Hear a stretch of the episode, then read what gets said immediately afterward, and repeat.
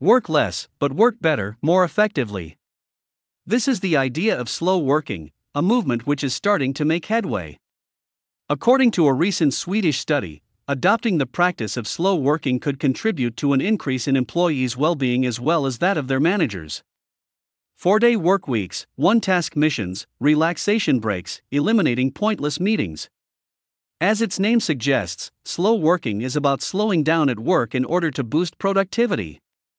And the idea seems to be paying off, according to a recent survey conducted by researchers at Chalmers University of Technology, the University of Gothenburg, and KTH Royal Institute, Sweden, among 1,000 employees who were offered the chance to go part time. Despite the pay cut that this choice implies, reducing one's working hours provided more well being to the employees who participated in the experiment. While some participants mentioned stress due to financial concerns, the majority of respondents reported a better work life balance. According to the research, going part time can also help reduce the number of sick days. For managers, going part time also had benefits.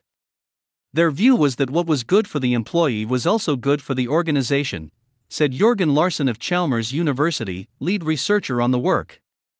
Perhaps surprisingly, the study also showed that reduced working hours can lead to more environmentally friendly habits.